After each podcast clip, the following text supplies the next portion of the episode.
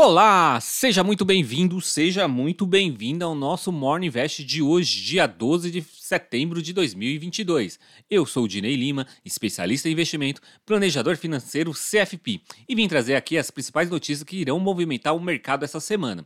Se você é novo por aqui, já aproveita, siga esse canal para que você não perca nenhum conteúdo. E já curte, compartilha para que possamos levar esse conteúdo para mais pessoas.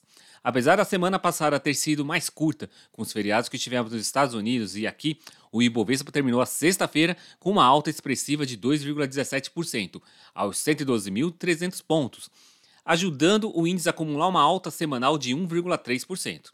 Com a alta do preço da cotação do minério de ferro em Dalian lá na China, de mais de 9% na semana passada, e a China também sinalizando que iria retomar os estímulos da economia, as siderúrgicas por aqui foram beneficiadas, como o caso da Vale, que tem grande peso no nosso índice. No caso do petróleo, o barril essa semana chegou a ficar cotado abaixo de 90 dólares, com o risco de uma redução da demanda. A OPEP também resolveu reduzir a sua produção diária de barris. E não bastasse isso, a Rússia, que faz parte desse grupo, fez ameaça sobre o racionamento de combustíveis na Europa, mostrando que as sanções não caindo por terra, a Europa irá passar frio no inverno.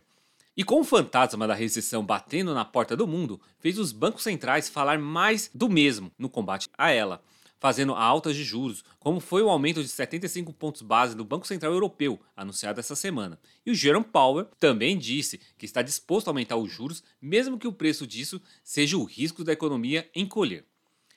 Não só Christian Lagarde e Powell estão defendendo a alta de juros. Por aqui, Enquanto todo mundo achava que estávamos chegando ao final das altas de juros da taxa Selic, Roberto Campos Neto disse que os cortes da Selic ainda estão distantes e deixou um ar que poderá aumentar mais um pouquinho na próxima reunião. Dados positivos tivemos aqui. A inflação está diminuindo, tivemos deflação pela segunda vez consecutiva. O IPCA divulgado na sexta-feira apontou uma queda de 0,36% em agosto. Apesar dos dois meses seguidos de deflação, o IPCA acumulado de 12 meses ainda segue muito alta se comparada com a meta de 3,5% do Banco Central. Ela está acumulando 8,73%. O Banco Central não conseguiu cumprir a meta em 2021, quando o IPCA ficou em 10,06%. E o mercado acredita que a autoridade monetária também não vai conseguir cumprir em 2022 e muito menos no ano que vem. Caso o cenário projetado atualmente ocorra, a meta não seria atingida por três anos consecutivos.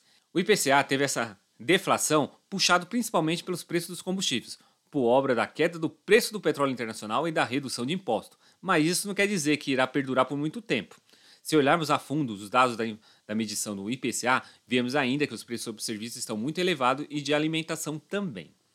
Agora vamos para a agenda econômica dessa semana. Teríamos a divulgação monetária do Reino Unido, mas devido à morte de Elizabeth II, na quinta, o Banco Central inglês deve adiar a divulgação dos dados lá para o dia 22.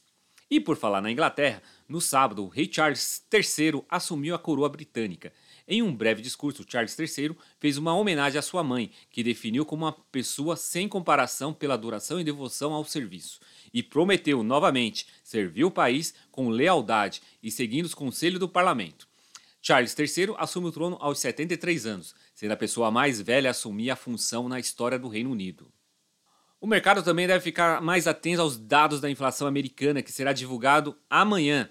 Por aqui teremos a divulgação do Boletim Focus daqui a pouco e os dados de venda do varejo na próxima quarta-feira. Na quinta, teremos a divulgação da prévia do PIB, medido pelo IBC-BR. Essa semana também deve ter muita volatilidade, pois teremos vencimento de opções. Bem, essas são as notícias para essa semana. Eu vou ficando por aqui e se você gostou desse conteúdo, já aproveita e compartilha para mais pessoas. E eu te encontro agora no próximo Invest Morning. Então, até lá!